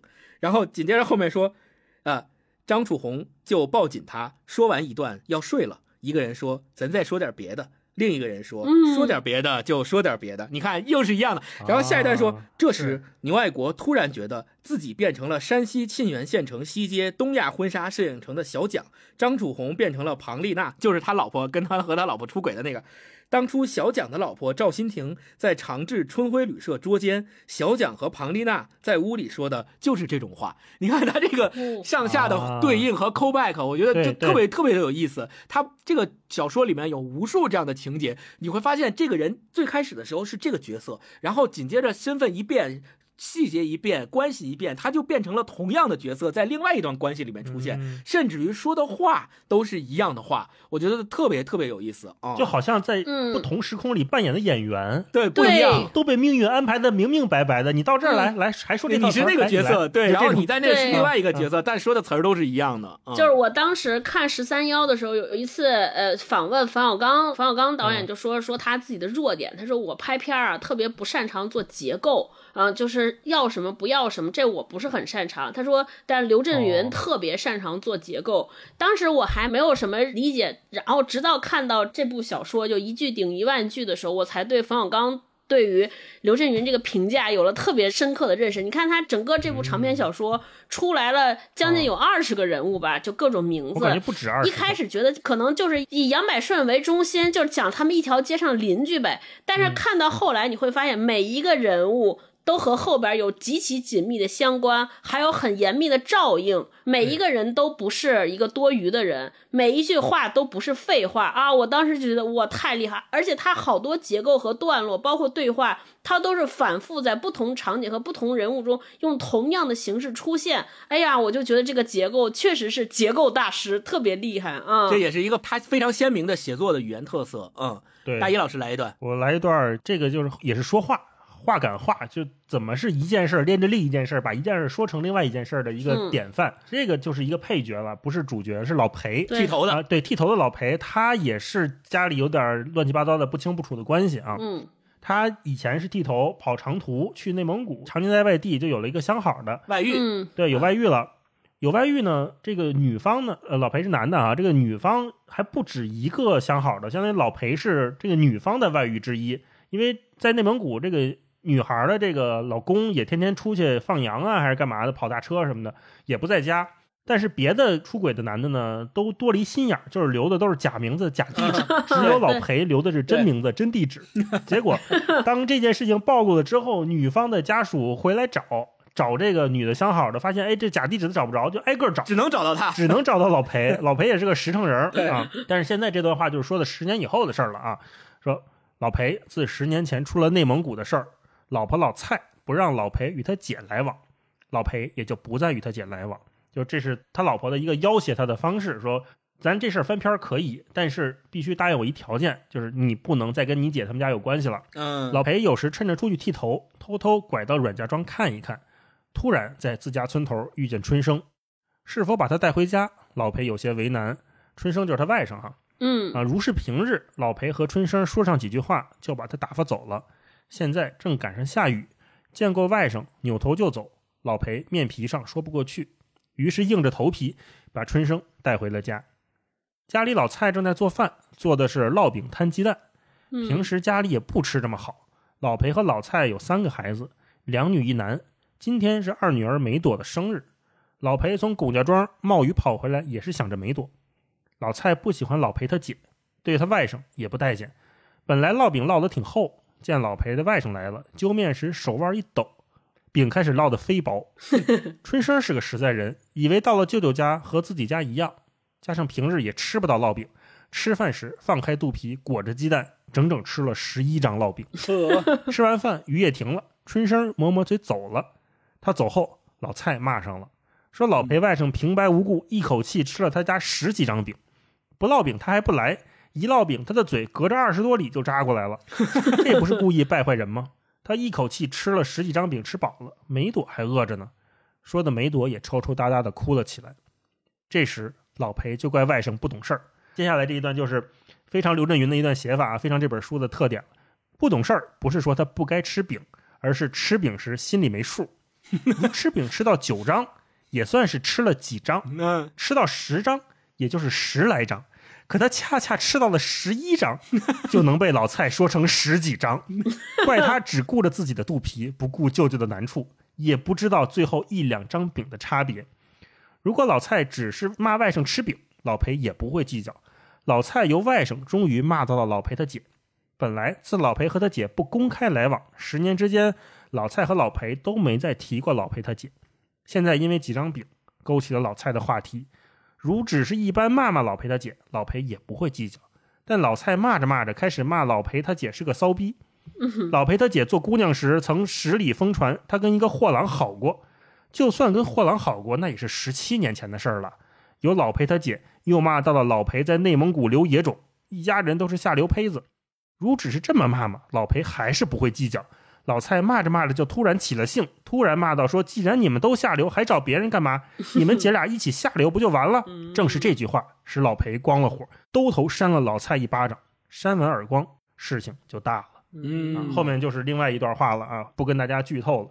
这是怎么回事？我看到这儿，我觉得，哎呦，写的太细致了。这个细致就是揪面时手腕一抖，饼开始烙得很薄，对，这么薄的饼，多吃了一张，就酿成了一个杀人的事儿。后来这个老蔡就拎着菜刀就出门了。几句话之间，我们觉得，哎，好像这句话真的能跟出这句话，这句话真的能再能跟出一句话，一句话跟一句话，一句话顶一句话，一件事儿就慢慢的变成另一件事儿，嗯慢慢的就变成了两家儿开始要起了杀心了。而且他这几张饼，你说真的非常的微妙啊。九张饼咱可以说是几张饼，十张饼可以说十来张。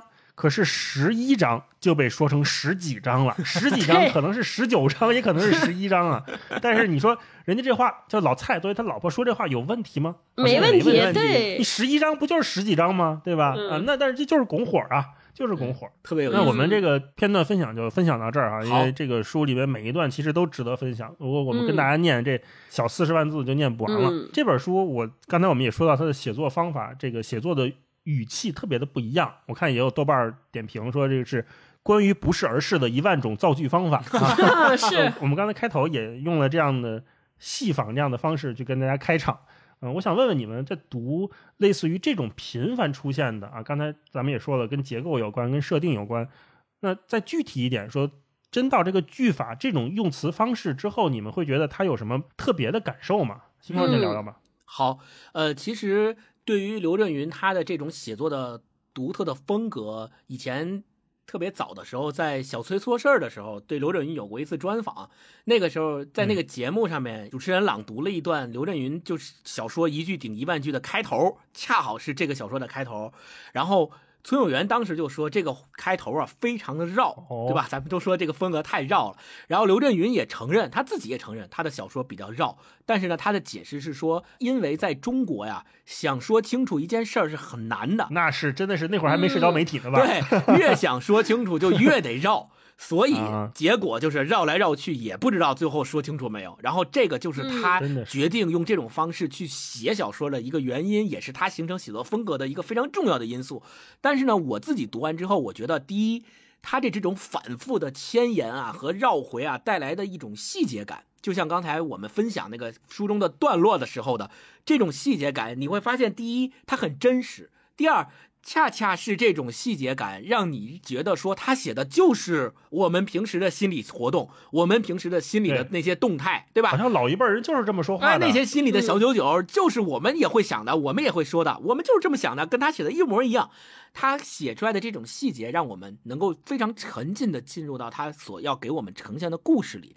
然后，另外再跳出来一点，我们会发现，即使像他写的这么绕。这么细节了，你会发现真实的生活和真实的人心里面的那些小九九，可能比他写的还绕还复杂。他只是把他这里边局部抽象出了一部分，然后放在我们面前告诉我们了，就是这种别有用心。咱们说，因为他是故意这么写的啊。咱们说这种别有用心的重复，还有这种进退的这种踱步啊，营造出来的那种节奏感，让你读起来特别特别的舒服。就最开始我读的时候。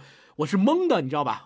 我不知道他到底想说啥。干嘛？首先人物特别多，其次每一个人都这么说话，我就懵了。我就说你 你什么意思？就是你就直接说就完了，你何必这么绕呢？但是你发现越读越渐入佳境，读到最后，我甚至于已经沉浸在他的这种语言风格里了。我恰恰觉得说他用的就是这种幽默的语言啊。他特别智慧的衬托出了一个现实，就是他自己说的，在中国你想说清楚一件事情是很难的，你不得不用这种方式去说啊，你往前倒啊，猛倒。是的，是的，对的。涛哥呢？我是觉得不是而是的这种句式，恰恰反映出了一个人想和对方说清楚自己的那个迫切的那种心态。你像我们平时说话的时候，比如我想跟大老师说一件事儿，我特别需要他理解我。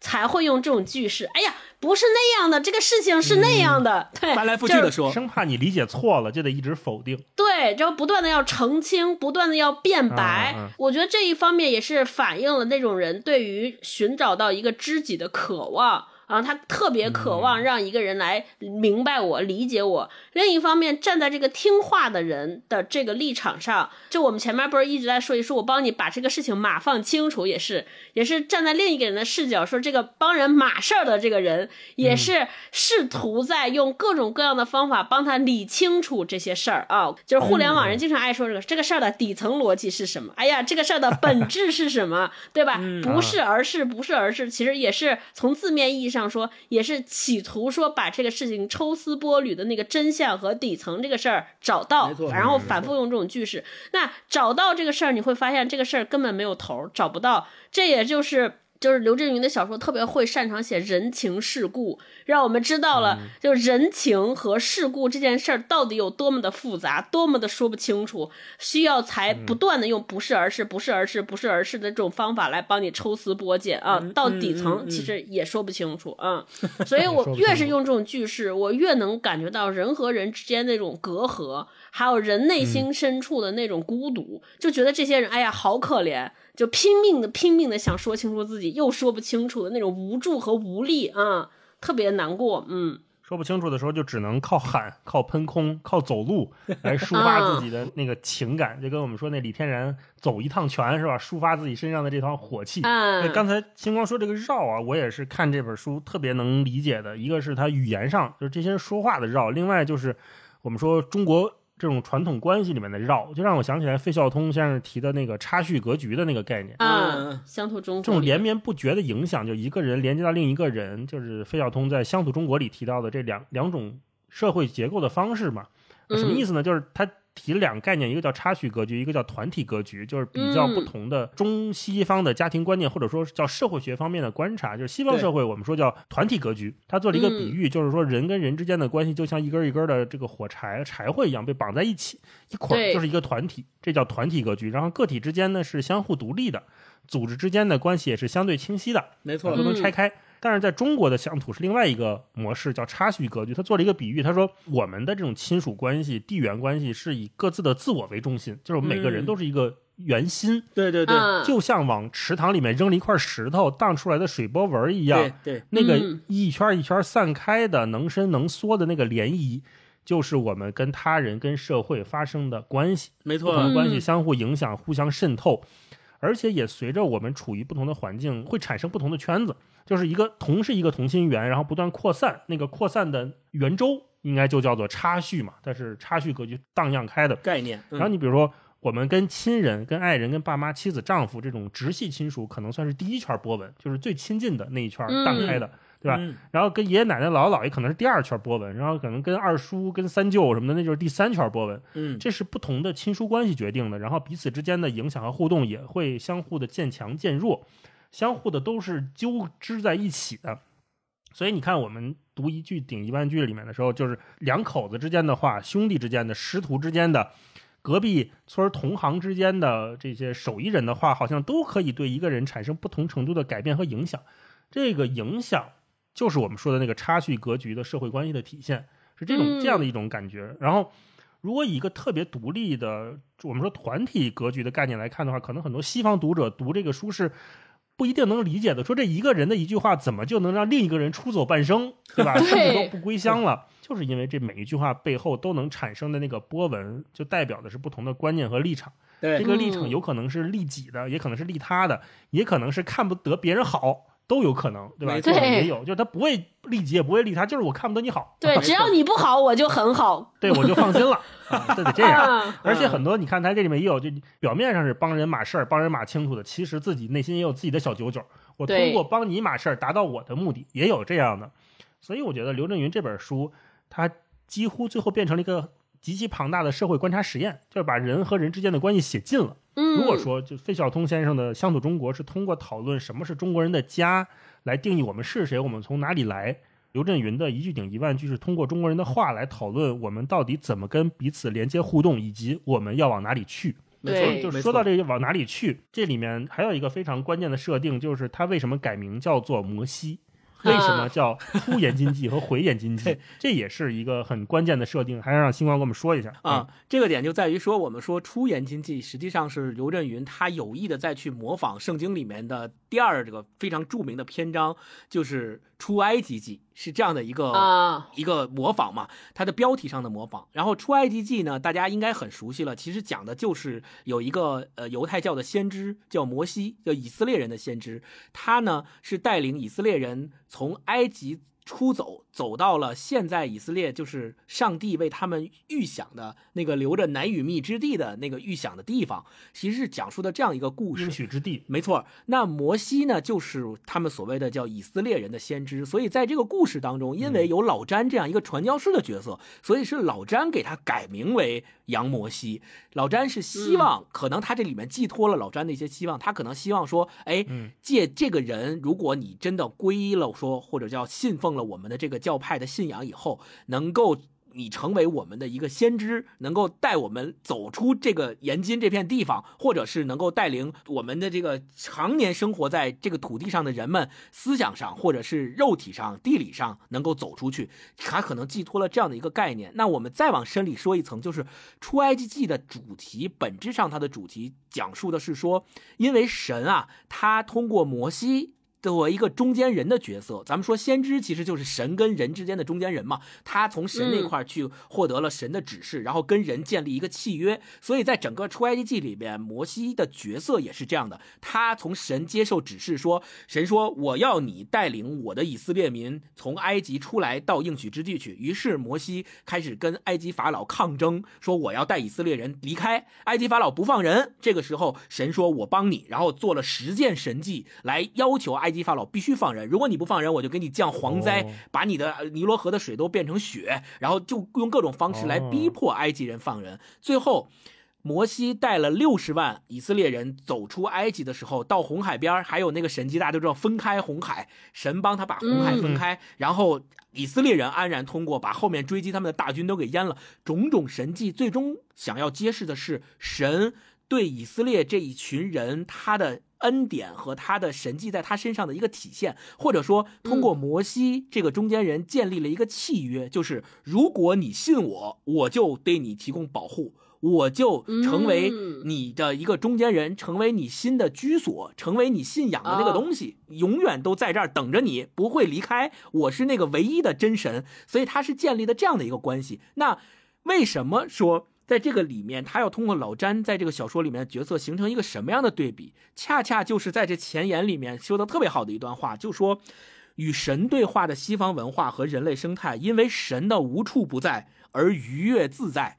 人与人之间虽说来往不多，但并不孤独。为什么？因为对，以色列人是通过摩西跟神建立了契约，神是永在的，那么人就不孤独。我孤独的时候，我可以跟神对话，我可以跟我的上帝说话，来倾诉我内心当中憋屈的东西，来倾诉我的想法。嗯，但是在中国文化里是没有这样一个神的角色的。说与人对话的中国文化和浮生百姓，却因为极端重视现实和儒家传统，由于其社群地位和利益的不同，由于其人心难测和诚信缺失，能够说贴心话、温暖灵魂的朋友并不多，反倒生活在千年的孤独当中。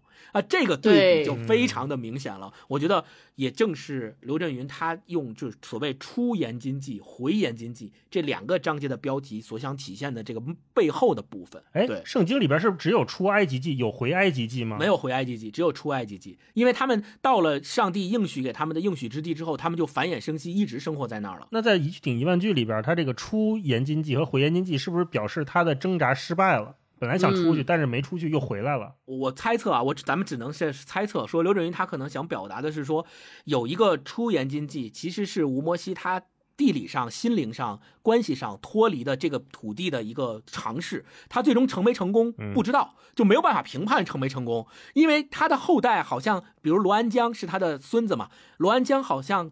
他也回延津了，他回延津的目的也是为了找他的养女。那你说，最终让延津和吴摩西之间的那根一直不断的线连起来的是什么呢？其实就是他养女，就是那个曹青娥。那他丢了那个养女，其实就是他跟严金之间一直没有断的那条线，以至于最后牛爱国也是因为曹青娥的关系，才想要回到严金去重新寻回六七十年前发生的故事，去重新去找寻那段故事。我觉得这两者之间。嗯，可能刘震云想表现的是说，我们中国人因为传统的限制，不管现代社会的工具怎么介入我们的生活，我们最终可能还是离不开所谓的乡土和传统。啊，嗯是这样。那我们今天这个书聊到这儿也聊差不多了，最后可能再聊一个小话题，就是刘震云老师有这么多作品啊，你们对他的作品还有什么其他的想说的吗？或者其他喜欢的，可以跟大家分享分享。嗯，我想说两句，就是我特别喜欢《我不是潘金莲》这个作品，因为前面说过了，嗯其实是叫如果说叫沟通三部曲或者叫说话三部曲，《我不是潘金莲》是写在这个一句顶一万句后面的嘛。除了拍成电影，大家都知道的那个非常著名的电影，而且它的那个拍摄的手法很奇特，是用一个圆形的对圆圆形的镜头嗯一直从头到尾拍的，所以它不是大家常见的那种宽的银幕嘛，是圆的那个东西，所以可能是更聚焦，让大家更能够窥视他的内心世界。然后除了这个电影之外，我前两天看了那个《我不是潘金莲》这个原著改编的话剧。啊，这个话剧哦也很有意思，就是它这里面第一非常忠实于原著，第二刘震云他看了这个话剧的首版演出之后，他自己也给予了很高的评价。他就是说，这个话剧很好的表现出了他在原著中所表现的那些东西。就是我们会发现这两者之间，就是我不是潘金莲，也是刚才前面说了，标题就可以证明说一句顶一万句。为了这一句话，为了证明这一句话，我不是潘金莲，他坚持上访了二十年。那在这个过程当中，正是因为李雪莲这个角色，她在二十年的上访过程当中，撬动了无数的关系链，撬动了无数的。官员啊，政府啊，这些有关联的东西都被李雪莲的这一个举动所震动。然后他通过这一句话，其实是联系起了整个中国社会的一个，咱们说官场也好，还是说整个社会制度也好，是一个缩影。没错，他把这个东西抽象出来，变成了《我不是潘金莲》这部小说，而且也用了他一贯的这个语言的风格。我们发现，如果你读完一句顶一万句，你再去读《我不是潘金莲》，这两个作品之间有千丝万缕的联系。很多人都说是姐妹篇嘛，就是一句顶一万句和《我不是潘金莲》这两个作品之间是姐妹篇的关系嗯，所以我我自己也很喜欢《我不是潘金莲》这个作品啊。然后手机我也很喜欢，虽然我没有读过手机的原著，但是我是看了电影的，就是。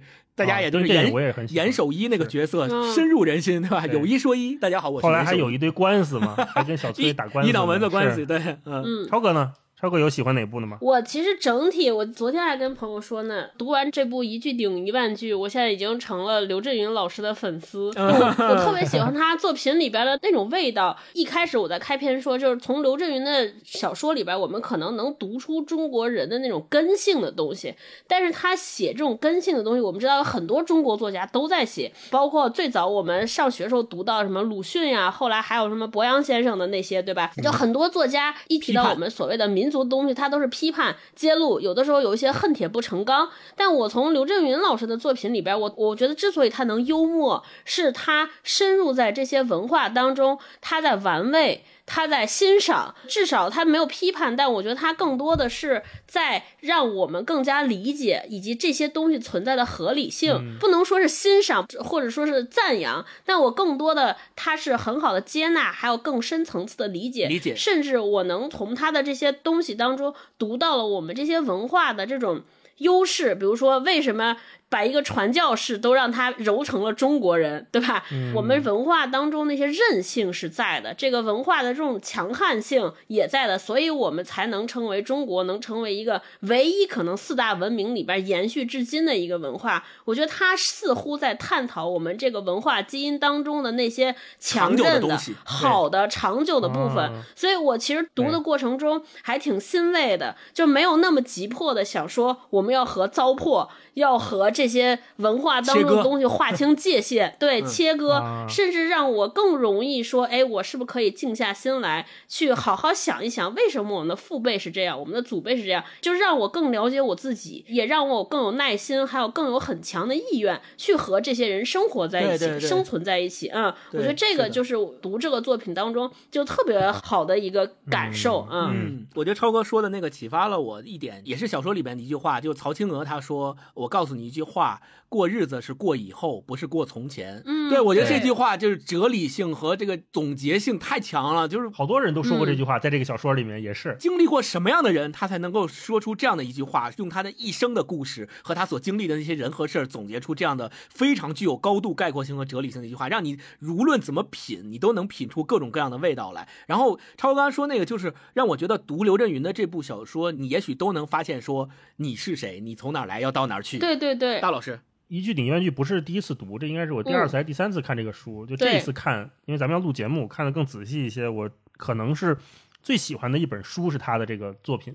然后如果是电影的话，我可能把一九四二排第一，然后手机排第二。呃，一句顶一万句，我可能排第三。潘金莲那个我可能要再去看一看。一九四二我还记得当年也是跟贺岁贺岁档一起上的，可是票房特别惨，因为是个悲剧嘛，就对对大悲剧嘛。看完大家哭着出来的，可是这个电影我看了可能不下三四遍、四五遍。然后我想起一个事儿，就是刘震云他有一次演讲说他写一九四二的这个故事，他就回家问他老娘，这个老娘是他外祖母哈，那个姥姥的姥，他就问他老娘说：“你还记得四二年不？”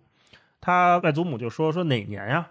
刘震云说：“饿死好多人的那一年啊。”他外祖母说：“饿死人的年头多得很，你到底说的是哪一年？”嗯，他把这个当做一个。类似于小笑话或者小幽默来讲，在我看来，他的这种幽默就是一种黑色幽默，因为他写的太透了。我们现在看《一九四二》，因为有这个电影，因为有这本书，我们才知道哦，一九四二年的大饥荒是一个历史级别的大灾难。但是，你以为一九四二年？就是一个人一辈子最刻骨铭心的烙印了吗？并不是，在他老娘这儿完全不是，对吧？他可能早就忘了这回事儿，或者说他早就忘了这个年份。你以为是他忘了这事儿是因为这事儿不重要吗？也不是，他忘了这事儿是因为这事儿太平常了。对，我们认为的这种苦难、这种灾难，对于那一辈人来说见得多了。对他见得太多了，他一辈子就是这么过来的。这就是刚才超哥说的那种错位、那种幽默，或者说那种黑色幽默给我们带来的冲击。没错，然后我在一九四二那本书里面，我也看到一段，我觉得那个是刘震云非常了不起，或者说他带有知识分子风骨的一段描写，或者他是借由另外一个人的口说出来。他说：“我老娘今年九十二岁，与这个世纪同命运。这位普通的中国乡村妇女，解放前她是地主的雇工，解放后是人民公社社员，在她身上已经承受了九十二年的中国历史。没有千千万万这些普通的肮脏的中国百姓。”波澜壮阔的中国革命和反革命历史都是白扯，他们是最终的灾难和成功的承受者和付出者，但历史历来与他们无缘，历史只漫步在富丽堂皇的大厅，所以俺老娘忘记历史一点没有惭愧的脸色。嗯，他说的一个说，如果没有这些肮脏的中国百姓，所有的历史都是白扯。我觉得这句话写的非常有力量。对我们对待历史的态度，一定是记住那个年份发生的那个大事情吗？当然，那个事情固然重要。同样的时候，我们是不是也忽视了这些漫步在历史殿堂以外的人？这些像刘震云的老娘，或者说我们的祖祖辈辈们，他们对于历史的态度是什么呢？他的态度就是饿死人的年头多得很。你到底说的是哪一年？嗯我们到底要怎么记住这些历史？这些历史跟具体人的关系是什么？可能刘震云给了我们新的答案。他用几百万字的书写，去告诉我们，可能有另外一种看待历史的方式。真正历史发生的时候，我们记住的是每一天你出门都要戴上口罩，而没错，不是一个一个的数据。可能我们的孙辈问说：“哎，说那个爷爷奶奶，你们当年那个咋过的那些一九年的那个当时怎么回事啊？”然后你说哪年呀？就是你们戴口罩的那一年。说戴口罩的年份多了，你说的是哪一年呀？啊，就是会是这样的，会是这样的，历史都是这样重复的。我觉得这样的对话也会像不是而是的这样的句式一样，不断的在历史中重复。可能这就是我们读一句顶一万句那一句话了不起的地方吧。嗯，对，好，好，那我们今天也跟大家聊了这么多哈，也聊到这里，也希望大家跟我们留言说一说你是怎么理解一句顶一万句的，或者刘震云老师的这么多作品，你最喜欢哪一部？也给我们留言说一说，我们会在评论区选出五位朋友送出。一句顶一万句的纸质书一本啊，希望大家都能喜欢，都能看一看，很了不起的一本书。也可以跟我们在留言区分享分享你关于说话当中的一些痛苦。好。有没有在生活中举出一些实例来，告诉我们什么样的情况下一句可以顶一万句？行，那希望能有这句话嗯。出现啊。嗯。那我们今天就跟大家聊到这里，我们下周再见，拜拜